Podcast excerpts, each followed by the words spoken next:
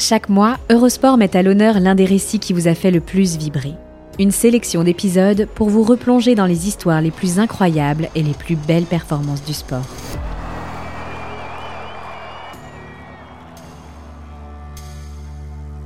C'est peut-être la rivalité la plus célèbre de l'histoire du sport français. Jacques Anquetil et Raymond Poulidor ont divisé la France au cœur des années 60, dans des proportions aujourd'hui difficilement concevables.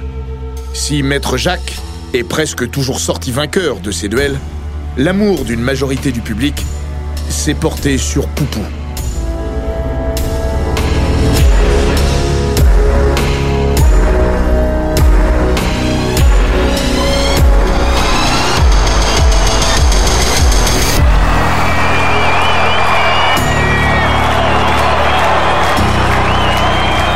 Bienvenue dans les grands récits d'Eurosport.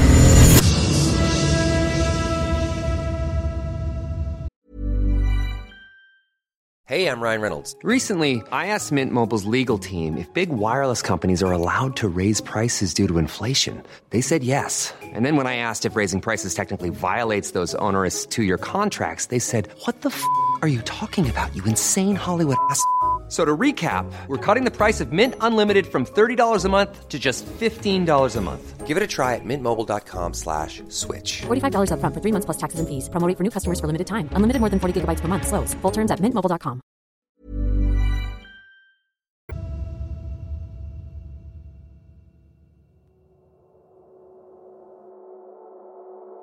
Bienvenue dans Les Grands Récits, le podcast d'Eurosport qui vous plonge dans la folle histoire du sport. Entre pages de légendes, souvenirs enfouis et histoires méconnues.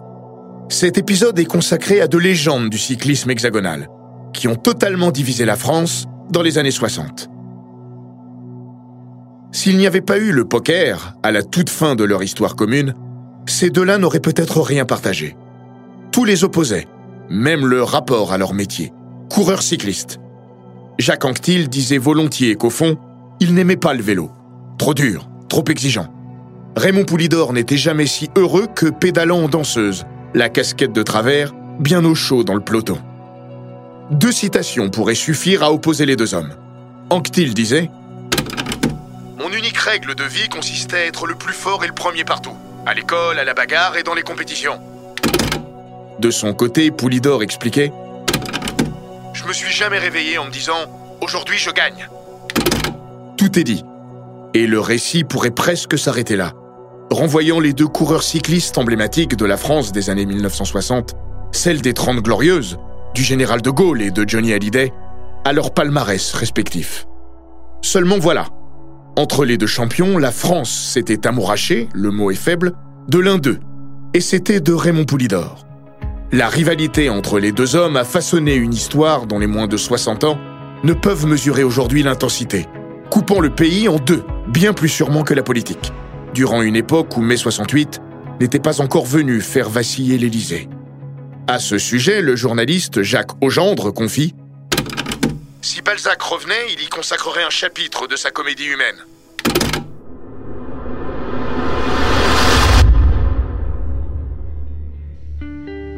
Anquetil et Poulidor, selon Pierre Chani, représentaient le diabolique contre l'innocent.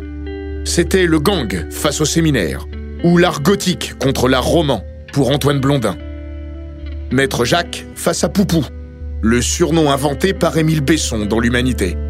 Le métronome ou l'alambic face au présumé éternel second.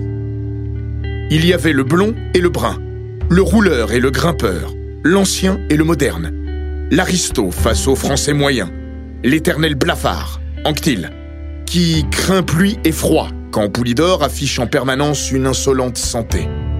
L'homme qui aime mener grand train et faire la fête, selon Jacques Augendre, sa qualité de vie passée par la table et l'alcôve, quand son adversaire respecte une stricte discipline de vie. Le coureur prêt à aller au bout de ses forces pour sentir les endorphines et le sentiment de domination que procure la victoire. Et celui qui est déjà tellement heureux d'être là qu'il ne ressent pas le besoin d'aller puiser plus profond dans ses réserves. C'est une grande importance pour vous la victoire? Euh, pas tellement, non. Jamais je n'étais trop ambitieux. Euh, À mes débuts de coureur cycliste, je me contentais d'une cinquième place, d'une sixième place, éventuellement d'une seconde place. J'étais toujours très satisfait de mon sort. Il m'a manqué beaucoup d'ambition. On croyait que tout était trop facile pour Anctil et toujours problématique pour Poulidor. Que l'un était béni des dieux et l'autre maudit par la malchance. C'était peut-être le contraire. Le face-à-face d'un éternel angoissé qui, la nuit, regardait les étoiles, face à un homme bien dans sa peau dont on imagine qu'il avait le sommeil paisible. Même si plus tard, beaucoup plus tard, Poulidor ira consulter un psy pour comprendre le mécanisme de sa fabuleuse popularité. Un seul de ces deux êtres était doué pour le bonheur. L'autre préférait la victoire.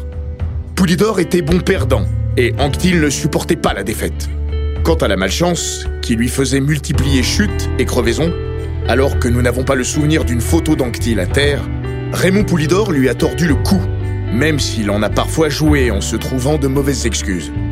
C'était après sa chute dans la descente du col de Portet d'Aspect, dans le Tour 1973. Jacques Godet l'aide à remonter du ravin, le visage en sang. Il doit abandonner et tout le monde lui dit qu'il n'a pas eu de chance. Il rétorque Mais si, j'ai eu de la chance, j'aurais pu me tuer.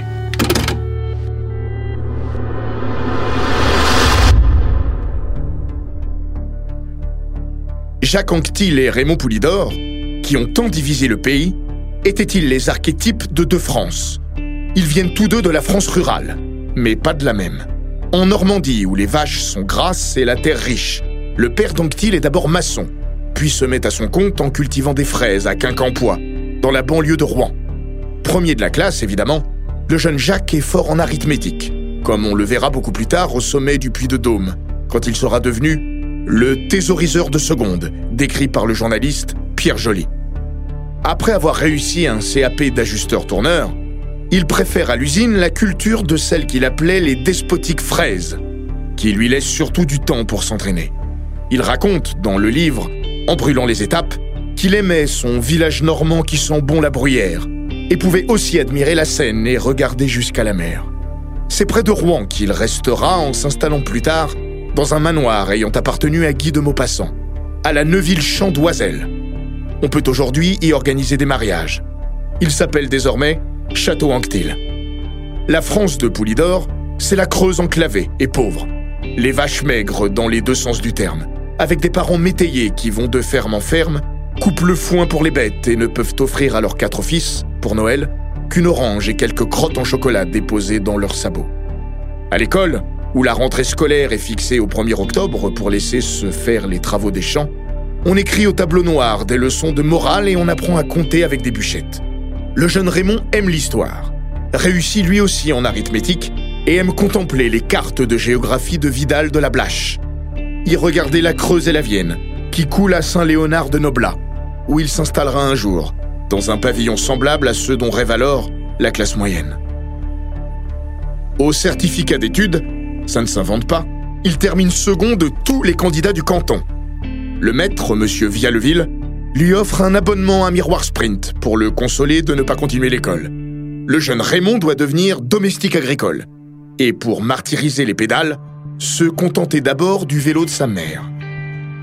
Lorsque la rivalité Anctil-Poulidor deviendra un objet d'étude universitaire, l'historien Michel Vinoc écrira dans Chronique des années 60, entre un chapitre sur Brigitte Bardot et un autre sur John Kennedy, Derrière ces deux stéréotypes, le public sent confusément que deux univers s'opposent, comme la modernité et l'archaïsme. L'un et l'autre coureur sont issus d'un milieu rural, mais ils n'évoluent pas dans la même civilisation agraire. Anctil est représentatif d'une agriculture moderne. Poulidor est la figure du paysan résigné, qui ne se fait pas d'illusions, parce qu'il rencontre chaque jour l'adversité du sol, du climat, de la pauvreté séculaire. La malchance, il est armé contre elle. Il connaît les gelées tardives qui ont raison des blés prometteurs. Anctil est le symbole d'une économie de marché, spéculative, entreprenante. Il boit du whisky, se déplace en avion. Dans le tour comme dans la vie, c'est un patron. Pour un peu, 50 ans plus tard, on dirait en exagérant sciemment que c'est la France des élites mondialisées face à la France périphérique des Gilets jaunes. Michel Vinoc poursuit. Ce goût des Français en faveur de Poupou c'est un attendrissement nostalgique pour la société rurale dont ils émergent en ces années de mutation rapide. L'univers anctiliste représente un avenir froid qu'il redoute. Du reste, la grande spécialité du Normand est la course contre la montre. La tyrannie des aiguilles est celle du monde industriel. Le Limousin, lui, est bien dans la montagne. C'est l'homme de la nature. Il adapte ses journées au mouvement saisonnier du soleil. Il éclate de santé. Les admirateurs de Poulidor savent bien qu'Anctil est le plus fort. Mais le fond de sa supériorité les glace. Ils y sentent l'artifice, la planification, la prépondérance technologique. Pour se convaincre qu'Anctil était le plus fort, les poulidoristes doivent bien reconnaître que côté palmarès, il n'y a pas photo. Certes, Raymond Poulidor affiche de belles victoires. Le Tour d'Espagne, Milan-San Remo, la Flèche Wallonne, deux Paris-Nice devant Eddy Merckx, deux Dauphinés libérés, un Grand Prix des Nations, cinq fois le Critérium national, un titre de champion de France, sept étapes dans le Tour de France et quatre dans la Vuelta.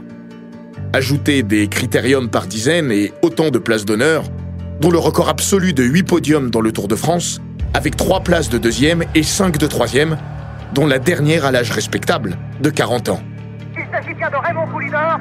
Poulidor seul au bout de la via Romain, poursuivi par tout le peloton. À la force de la voiture, de la main, il lui fait des gestes en le poussant littéralement, en lui disant Allez Raymond, maintenant il y a environ 100 mètres d'écart entre Raymond Poulidor et le reste du peloton. Est-ce que Poulidor va réussir à l'emporter? Nous le souhaitons tous, oui Poulidor va franchir la ligne d'arrivée. Premier Raymond Poulidor et le sprint du peloton qui est remporté par Van devant le Voltaire, Tourbeck, etc. Formidable exploit de Raymond Poulidor. Mais Jacques Anquetil, c'est 5 Tours de France, 2 Tours d'Italie, un Tour d'Espagne, 23 étapes et 13 podiums dans les 3 grands tours, 9 Grands Prix des Nations, en 9 participations, 5 Paris-Nice, un fabuleux doublé Dauphiné libéré Bordeaux-Paris, un Liège-Bastogne, Liège rayé des tablettes pour non-présentation au contrôle antidopage. Comme l'un de ces deux records du monde de l'heure en début et fin de carrière, 1956 et 1967. Il a même gagné les 6 jours de Paris avant la destruction du Veldiv, de sinistre mémoire, pour une toute autre raison. Le plus grand champion des deux, c'est sans conteste Jacques Anquetil. S'ils ont presque le même âge, Anquetil, du signe du Capricorne, est né en 1934, et Poulidor, signe du Bélier, en 1936, leur carrière ne se croise que pendant une période relativement courte, entre 1961 et 1969. Anquetil a débuté beaucoup plus tôt, gagnant à 19 ans son premier Grand Prix des Nations, et à 23 ans, en 1957, son premier Tour de France. Alors, euh, cette, euh, premier, ce premier Tour de France se passe bien en somme Bien, le début se passe très bien pour toute l'équipe de France et pour moi-même en même temps. C'est ça, vous trustez absolument les victoires Bah oui, pour l'instant. ben, je, je souhaite que vous continuiez. Merci. On va essayer. Retenu par 14 mois passés en Algérie, Anquetil n'est pas resté si longtemps en Kabylie, Poulidor n'est passé professionnel qu'à 24 ans, en 1960, et ne s'aligne au départ du Tour qu'en 1962. Anquetil a alors déjà gagné deux fois la Grande Boucle et est bien parti pour gagner toutes les courses auxquelles il participe. Son épopée semble écrite. Dans Anquetil tout seul, publié aux éditions du Seuil, Paul Fournel plante le décor. Un jour, ce bel agencement se brise. Quelque chose se passe qui va mettre le champion hors de lui, lui faire perdre ses repères. Un phénomène incompréhensible qui échappe à ce qu'il croyait être la seule logique possible de sa vie. Et ce quelque chose se nomme Raymond Poulidor. Poulidor est un très bon coureur, bon grimpeur, bon rouleur, capable de progrès. Mais Anctil en a tout de suite pris la mesure. Poulidor pourra lui en faire voir, pourra le défier, pourra le pousser à bout, mais jamais il ne le battra. Il n'est pas de la même trempe, et Anctil a immédiatement pris sur lui un ascendant psychologique qui est déjà une victoire. La première fois qu'il voit Anctil, au départ du Tour 1962, le premier commentaire de Poulidor n'est pas d'ordre sportif. Dans son livre, La gloire sans maillot jaune, il écrit Un temps superbe et déjà des coups de gueule, des histoires. Anctil n'a pas voulu venir à la présentation le soir au jardin public. Les journalistes le critiquent. Il a de l'estomac, ce Jaco, et il peut s'en permettre des choses. Ce tour 1962, qu'il commence avec l'avant-bras dans le plâtre suite à une chute à l'entraînement, il va le terminer troisième derrière Anctil et Joseph Plankert. Un rival est vraiment né. Les foules n'aiment pas le sportif qui domine outrageusement sa spécialité, tuant les compétitions et le suspense. Il fallait donc promouvoir ce rival face à Anctil, qui semble regarder les autres d'un peu haut, sûr de lui et dominateur. ou par timidité peut-être. Ce pourrait être Jean Stablinski, mais Anctil en a fait son équipier. Ou Henri Anglade, que De Gaulle avait salué lors du passage du Tour à Colombey les deux églises en 1960. Mais il est limité en montagne. Le seul qui puisse rivaliser avec le Grand Jacques, c'est Poulidor, qui aurait peut-être été un rançonneur de classique si l'on n'avait pas fait de lui un potentiel vainqueur du Tour, pour lequel il avait les jambes, mais pas la tête. La légende obstinée veut que Poulidor ait toujours été le second d'Anctil dans le Tour de France.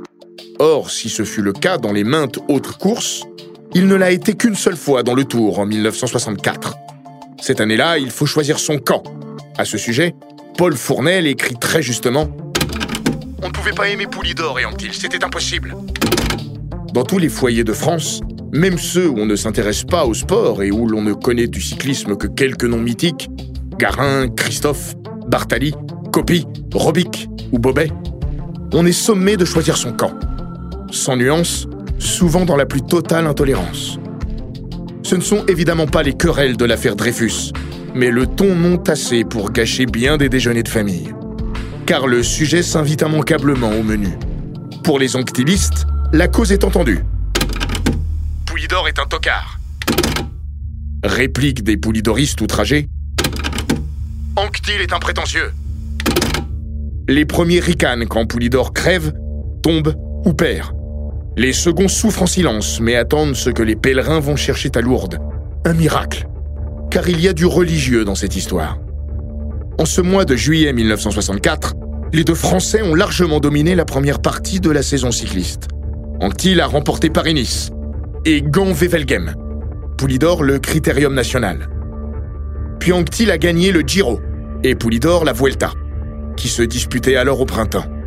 La razzia française est totale une station de radio a mis les deux champions en contact par téléphone pour qu'ils se félicitent mutuellement et signent l'armistice. Mais le dialogue sonne faux. Il faudrait raconter jour après jour ce tour d'anthologie. L'étape de Monaco, quand Poulidor sprint et gagne, un tour trop tôt. C'est Anctil qui l'emporte un tour plus tard et rafle la minute de bonification. L'étape Andorre-Toulouse, qui aurait dû se terminer par une victoire par KO de Poulidor, et au terme de laquelle Anctil lui a repris plus de deux minutes. En haut du col d'Envalira, Poulidor, Bahamontez et Jiménez avaient quatre minutes d'avance.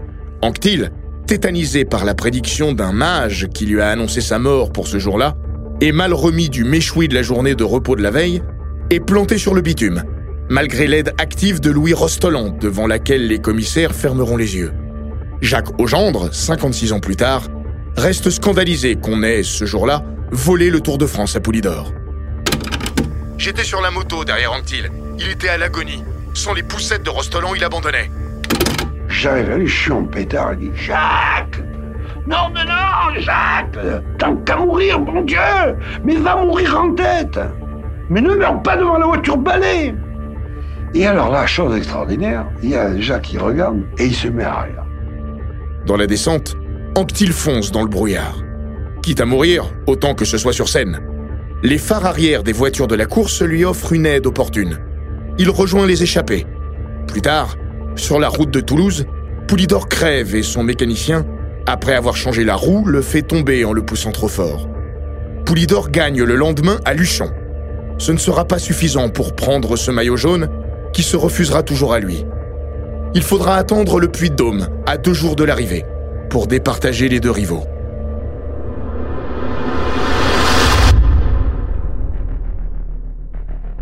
L'étape du Puy de Dôme n'est pas de l'ordre du sport. Ce n'est pas une course, c'est une épopée, c'est un mythe. La France s'est organisée pour aller voir la course en famille, chez des amis ou des voisins. À l'époque, à peine plus de 5 millions de Français possèdent un poste de télévision. Les autres, très nombreux, écoutent la radio collée à l'oreille grâce au premier poste à transistor. Le Puy de Dôme, c'est aussi une légende. En réalité, ce 12 juillet, un dimanche, il n'y a pas eu de vrai match entre Anctil et Poulidor. Pas d'attaque, de contre-attaque, de coup de théâtre. Simplement deux champions au même niveau physique, mais que trois semaines de course avaient épuisé. Anctil reviendra sur cette course. Nous n'étions bien ni l'un ni l'autre. Poulidor confirmera. Nous étions cuits tous les deux. Mais il y a cette photo, avec les coudes et les épaules de deux coureurs qui se touchent. En regardant la course, image par image, en noir et blanc, on croit comprendre. Anctil est livide, au bout du rouleau. On sent que Poulidor hésite, mais ne tente pas le coup de sa vie. Le hold-up cycliste du siècle. Dans son livre, Anctil tout seul, Paul Fournel analyse la scène. L'ascendant psychologique d'Anctil sur Poulidor est un mystère que l'on ne peut que constater. Poulidor admire Anctil, et cette admiration lui est fatale. Poulidor disait souvent Si j'avais pas été coureur cycliste, j'aurais été anctiliste. En 1962, lors d'une course contre la montre, il avait été rejoint par Anctil, si beau, si fin, si élégant sur son vélo avec lequel il faisait corps. Son directeur sportif, Antonin Magne, lui avait lancé ce mot qui valait allégeance. Rangez-vous, Raymond, la caravelle va passer. Anctil ne lui avait pas jeté un regard. Dans le puits de Dôme, Poulidor observe à peine Anctil qui risque de l'entraîner vers leur perte commune. Car Bahamontez et Jiménez sont partis devant. Il n'y a jamais eu de duel. Anctil s'est mis à côté de Poulidor, disant voir que il était bien, l'autre intimidé de le voir là. Il y a Jiménez qui est parti avec Bahamontez. On oublie qu'il y en a deux qui sont partis. Et on oublie que Poulidor n'est pas parti avec eux. À 900 mètres du sommet, Poulidor se détache. Il n'a pas attaqué, c'est Anctil qui a cédé. Aussi étrange que cela paraisse, face à un coureur qui misait tout sur sa supériorité contre la montre, Poulidor n'attaquait pas. Ou si peu. Ses supporters ne cessaient jamais d'attendre ce moment où, enfin, ils laisseraient Anctil coller à la route. Ils ont si souvent attendu en vain. Cette fois, ils y croient. En haut du puits de Dôme, écrit Christian Laborde, le sommet du volcan se soulève comme un stade. Anctil conserve une avance de 14 secondes. En souvenir de ses leçons d'arithmétique, il lancera C'est 13 de trop. Le 14 juillet, contre la montre entre Versailles et Paris, la rivalité atteint son point d'orgue. La vraie fête nationale est là, mais la Marseillaise ne résonnera pas pour tout le monde. Il a la victoire du Tour. Il a Poulidor devant lui. Il a les renseignements qui font qu'il a 6 secondes d'avance. Et c'est fini, c'est foutu pour Poulidor. Et Poulidor a fait une grande course. Alors là, oui, ça a été un grand duel. Finalement, ce seront 55 secondes au bénéfice d'Anctil. 5 secondes de moins que la minute de bonification perdue par Poulidor sur la piste de Monaco. Anctil gagne là son cinquième Tour de France.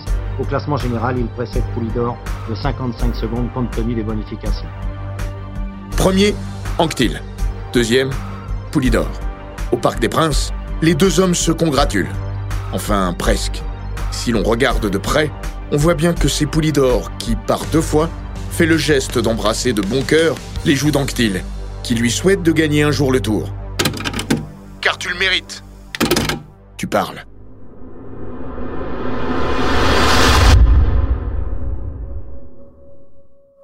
On a parfois tendance, avec le recul, à compter une rivalité que les médias auraient gonflée et le public entretenu bien au-delà des sentiments des deux intéressés. On assure aujourd'hui que leur estime était réciproque. Pourtant, en se replongeant dans son premier livre de mémoire, en brûlant les étapes, écrit avec le journaliste Pierre Joly, on lit sous la plume de Jacques Anquetil ce propos, qui manque singulièrement de tendresse. Poulidor est le seul coureur que je connaisse auquel on fasse un tel crédit. C'est à croire que tous les seconds de la vie se reconnaissent en lui, en font leur porte-drapeau. Un éternel second, c'est émouvant. On le plaint. Il est infernal de vivre dans un tel état de dépendance vis-à-vis d'un coureur qui n'est pas meilleur que nombre d'autres que j'ai rencontrés depuis 14 ans. Il me suit comme une ombre, calquant ses gestes sur les miens, ses actions sur les miennes. Je dois singulièrement lui faciliter sa gymnastique mentale. Quand je suis là, le peloton tout entier se trouve réduit à un seul homme. Moi. Pour finir, Anctil étale son ras-le-bol. Je trouve tout à fait absurde ce partage de la France sportive en deux clans. Ses passions, ses menaces. Par lettre anonyme, ne m'a-t-on pas voué à une mort violente? Il est grand temps d'oublier ce leitmotiv obsessionnel. Anctil Poulidor, Poulidor Anctil. Le livre est sorti en 1966, juste après un Paris-Nice de légende, autre haut lieu magistral de la rivalité des deux hommes. Le plus exacerbé depuis le Puy-de-Dôme, le dernier aussi. En Corse, à l'île Rousse, Poulidor bat pour la première fois Anctil contre la montre. Mais dans la dernière étape, Anctil gagne la course grâce à des complicités d'autres équipes. Dans le peloton, on est majoritairement anctiliste et on jalouse Poulidor, qui concentre sur lui l'amour du public. On voit donc entre Antibénis André Zimmermann de l'équipe Peugeot poussait Poulidor. Puis Anhart de l'équipe Ford, comme Anctil, balançait Auban de l'équipe Mercier vers le bas-côté. Premier Anctil, deuxième Poulidor. Pour une fois, Poulidor met le feu aux poudres à l'arrivée. J'ai compris qu'Anctil était le patron et qu'il me serait de plus en plus difficile de gagner. Le directeur sportif d'Anctil, Raphaël Gemignani, menace Poulidor d'un procès, tandis qu'Antonin Magne demande une enquête à la Fédération française de cyclisme. C'est la guerre. C'est de la politique, selon Cyril Guimard. Les riches contre les laborieux. Anctil reçoit des menaces de mort et renonce au critérium national que gagne Poulidor, autour des Flandres et à Paris-Roubaix. Il faudra une conférence de presse de Gemignani à Paris pour calmer le jeu. Payer pour obtenir des victoires Jamais a-t-il toujours répété. Anctil ira gagner Liège, Bastogne, Liège pour remettre les pendules à l'heure. Et quand il verra qu'il ne peut pas gagner le Tour de France, avant d'abandonner malade, Anctil donnera à son équipier Lucien Aymar le coup de pouce pour l'emporter. Poulidor commente L'abandon d'Anctil me fait ni chaud ni froid. D'une certaine manière, il gagne quand même. Qu'importe en effet le fait de ne pas remporter un sixième tour. L'essentiel était que Poulidor ne le gagne pas. Cette année-là, la rivalité n'est pas de pacotille. Lucien Aymar raconte même que les coéquipiers d'Anctil n'avaient pas le droit de s'asseoir à la même table que Poulidor. Au championnat du monde qui suit, au Nürburgring, en Allemagne, les deux coureurs portent le même maillot tricolore. Les deux peuvent gagner, mais dans le doute, Anctil préfère ne pas contrarier la victoire d'un de ses coéquipiers, le bel allemand Rudi Altig. N'importe qui, mais pas Poulidor. Et Altig n'est pas n'importe qui. Cette fois, Anctil finit deuxième, mais ne vient même pas sur le podium rejoindre Poulidor, troisième. Il a toujours dit que le sport cycliste est beaucoup trop dur pour courir pour des médailles. Fut-elle d'argent quand celle de son éternel rival n'est que de bronze. Il a aussi répété qu'il court pour de l'argent Jacques Anquetil est exaspéré par la popularité de Raymond Poulidor, par les clameurs qu'il soulève quand lui-même récolte souvent d'injustes sifflets, par la multiplication des pancartes sur le bord des routes à la gloire de son rival. Plus il perd, plus il est populaire. Qui reçoit autant de courriers que Brigitte Bardot et suscite des quasi-émeutes à l'arrivée des courses, qu'il ne quitte le plus souvent qu'avec le concours de la gendarmerie. Mais il y a une autre raison. À l'époque, les revenus des coureurs dépendaient beaucoup des fameux critériums qui se multipliaient après le Tour de France. Or, il n'a pas échappé à Anquil que Poulidor était mieux payé que lui, parce qu'il attirait davantage de spectateurs. Cet aspect des choses nourrit une autre rivalité, celle des managers. Daniel Doucet veille sur les intérêts du Normand et Roger Pile sur ceux du Limousin. Sans parler de la rivalité des directeurs sportifs, archétype du monde moderne et du monde ancien. Raphaël Gemignani, qui n'était pas surnommé pour rien le vieux fusil quand il était lui-même coureur, et Antonin Magne, double vainqueur du Tour avant-guerre, dont la devise était La gloire n'est jamais où la vertu n'est pas. Or, souligne aujourd'hui Cyril Guimard, qui a passé six ans dans l'équipe Mercier et en a vu d'autres comme coureur puis comme directeur sportif, Parfois, il faut être un peu voyou. Gemignani pousse Anctil à aller toujours plus loin, jusqu'à susciter ce pari fou, pour le faire gagner à 24 heures d'intervalle le Dauphiné libéré et Bordeaux-Paris en 1965. Avec ou sans dopage. Sur ce point, Anctil a toujours été clair. Dans le journal L'équipe, en 1967, il confie faut être un imbécile ou un faucheton pour s'imaginer qu'un cycliste professionnel, qui court 235 jours par an, peut tenir le coup sans stimulant. Il dit aussi qu'on ne gagne pas le Tour de France à l'eau minérale. En face, dans l'équipe Mercier, chez Antonin Magne, court la légende du bidon d'eau blanche. Celui qui y avait droit gagnait presque systématiquement. Les coureurs qui vous voyaient, monsieur Magne, n'osaient pas en demander la composition, jusqu'à découvrir qu'il s'agissait d'eau mélangée à du bicarbonate de soude. Sur le dopage, Poulidor n'a jamais été plus loquace, mais il a été, pendant le Tour 1966, contrôlé lors du premier contrôle antidopage de l'histoire du cyclisme. Le lendemain, entre Bayonne et Bordeaux, les coureurs avaient fait une petite grève pour protester, et Anctil était encore en tête du peloton. Le journaliste Pierre Joly, co-auteur de ces livres, écrivit à propos d'Anctil S'il fut longtemps un héros mal aimé, c'est sans doute pour avoir tenu un langage d'homme alors que l'on attendait un conte de fées. Cet aveu de dopage manquera de priver Jacques Anctil de Légion d'honneur. Mais malgré les conseils de certains, le général de Gaulle passe outre et décore pour la première fois des sportifs en 1966. À l'Élysée, par ordre alphabétique, Jacques Anquetil précède Alain Calmat, Michel Crost, Jocelyn Delecourt, Michel Jazy et Guy Perilla. Poulidor, qui avait selon le général un nom de Premier ministre, référence à Georges Pompidou, sera décoré plus tard par Jacques Chirac. Les deux champions, réputés gaullistes, n'ont pas pour autant signé d'engagement politique formel. Poulidor était proche de Jacques Chirac, mais en bon paysan qui ne met pas tous ses œufs dans le même panier, ne refusa pas de soutenir aussi la randonnée organisée à Limoges pour le 120e anniversaire de la CGT. Anctil, comprend-on aujourd'hui, tenait parfois des propos que n'aurait pas contredit Marine Le Pen. Aux personnalités des directeurs sportifs, il faut ajouter celle de Janine Anctil, l'épouse de Jacques, dont Philippe Brunel écrit qu'elle fut pour son mari ce qu'Elsa Triolet fut pour Aragon, Piaf pour Cerdan, Signoret pour Montand alors qu'on ne voyait jamais Gisèle Poulidor dans le sillage de Raymond. Janine mettait volontiers de l'huile sur le feu de la rivalité des deux hommes. Mais le temps passe, et aux obsèques de Jacques, c'est dans le regard de Raymond qu'elle va chercher du réconfort. Dirigé par Raphaël Gemignani, Raymond Poulidor aurait-il fait une autre carrière?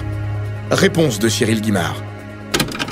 Il faut regarder les couples, Anctil Gemignani et Poulidor Magne. Chaque couple est dans la même philosophie. Ça n'aurait donc pas marché. Guimard, surnommé le petit chef quand il est arrivé dans l'équipe, ajoute Antonin Magne était un bon pédagogue, mais pas un meneur d'hommes. Antonin Magne, pourtant, livrait la bonne analyse en comparant Poulidor à un bœuf qu'il faut sans cesse aiguillonner, mais le laisser faire à sa guise.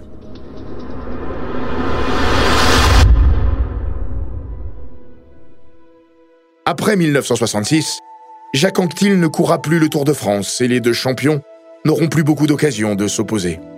Anquetil arrêtant sa carrière fin 1969, quand Poulidor continuera jusqu'en 1977. Pour eux, viendra bientôt le temps du poker et d'une certaine complicité. La fille d'Anctil disant, selon la légende, Poupou avant de dire papa. Dans un soupir, Anctil révélera Nous avons perdu 20 ans d'amitié. Trop tard. Quelques jours avant de mourir, en 1987, d'un cancer de l'estomac, à seulement 53 ans, Anctil dira à son ancien rival Tu m'as fait souffrir dans le Puy-de-Dôme, mais en ce moment je vis un Puy-de-Dôme par heure. Avant d'ajouter cette phrase belle et poignante, que Poulidor a si souvent racontée avec des larmes dans la voix. Tu vas encore faire deuxième. La mort de Jacques Anquetil, les pleurs de Raymond Poulidor. Avant de partir aux Antilles, où il est actuellement en voyage, Raymond Poulidor avait passé un petit coup de fil à son ancien rival et ami pour prendre de ses nouvelles. Anquetil lui avait simplement répondu « Je souffre et c'est encore plus dur que dans le Puy-de-Dôme en 1964 ». Réflexion terrible, surtout quand on a encore en tête la force de certaines images. Comme tout le monde le sait, nous avons divisé la France en deux. Il y avait 50% d'anquilistes, 50% de poulidors, mais je crois qu'on a surtout servi la cause du cyclisme et ça fait énormément de bien pour le développement du cyclisme en France et au-delà. Car Jacques Anquetil aimait le jeu, il aimait les paris fous, il brûlait la vie. Il lui fallut toujours, dans la conquête du temps, selon Jean Cocteau, du feu et des diamants. Quand on désignera peut-être dix hommes parmi les plus grands, les plus exceptionnels, il faudra citer Anctil, parce qu'il défiait tout. Il défiait les grands sur la route, il défiait les grands contre la montre, il défiait les grands au sprint, il défiait les grands en montagne, et puis dans la vie. Il s'est éteint en, trois minutes, tranquillement, paisiblement. Je sais pas. Sans souffrance, ça a été. Été une mort très douce, et puis je préfère. C'était très bien comme ça. Poulidor lui survivra pendant 32 ans, promenant sa silhouette et sa bonhomie parmi les suiveurs du Tour, signant des autographes, dédicaçant des livres et racontant encore et encore le mano à mano du Puy-de-Dôme. Mais il ne faut pas se tromper d'analyse. La France, qui l'a pleuré le 13 novembre 2019, n'a pas seulement aimé un perdant magnifique. Elle a aimé un homme modeste qui avait pu, grâce au vélo, grimper les marches de ce que l'on appelle l'ascenseur social. Elle a aimé sa modestie, sa gentillesse, et s'est reconnu en lui, ce qui n'est pas le moindre des paradoxes de l'histoire dans un pays réputé bougon, rouspéteur et parfois hautain, comme l'était parfois Anctil. La France a aussi aimé la rivalité elle-même, dans un temps béni où la victoire se jouait entre deux Français. Quand Poulidor avait battu Eddy Merckx dans Paris-Nice en 1972, avant de récidiver en 1973, Jacques Anquetil lui avait rendu hommage, à sa manière, un peu rugueuse. Qui me fait plaisir, c'est que les gens vont enfin comprendre que je ne battais pas un mort. Quand ils racontaient leurs exploits passés, Poulidor ne cachait jamais l'immense admiration, mêlée de tendresse, qu'il éprouvait pour Anctil. Lui savait, sans conteste, lequel des deux était le plus grand champion. Sans Poulidor, Anctil aurait eu le même palmarès. Mais sans Anctil, Poulidor n'aurait peut-être pas eu la même popularité, ni la même longévité, car il s'est épargné le stress de celui qui porte toujours le fameux maillot jaune. Selon Cyril Guimard, sans Anctil, Poulidor n'existe pas, et Anctil n'existe pas de la même manière. Chacun des deux a valorisé l'autre, et ils sont entrés dans une légende commune. L'affaire est entendue, pour l'éternité. Dans cette petite page d'histoire de sport et de France, Jacques Anquetil et Raymond Poulidor resteront indissociables.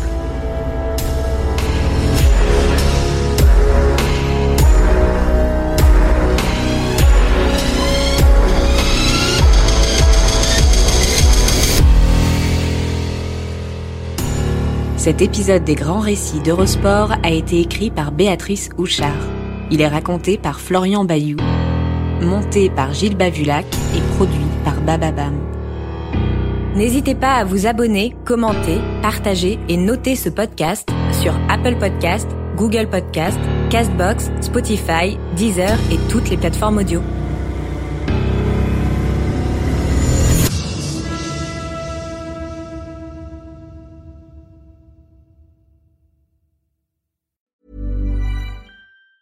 Hey, it's Danny Pellegrino from Everything Iconic. Ready to upgrade your style game without blowing your budget? Check out Quince. They've got all the good stuff shirts and polos, activewear, and fine leather goods, all at 50 to 80% less than other high end brands. And the best part? They're all about safe, ethical, and responsible manufacturing. Get that luxury vibe without the luxury price tag. Hit up quince.com slash upgrade for free shipping and 365 day returns on your next order. That's quince.com slash upgrade.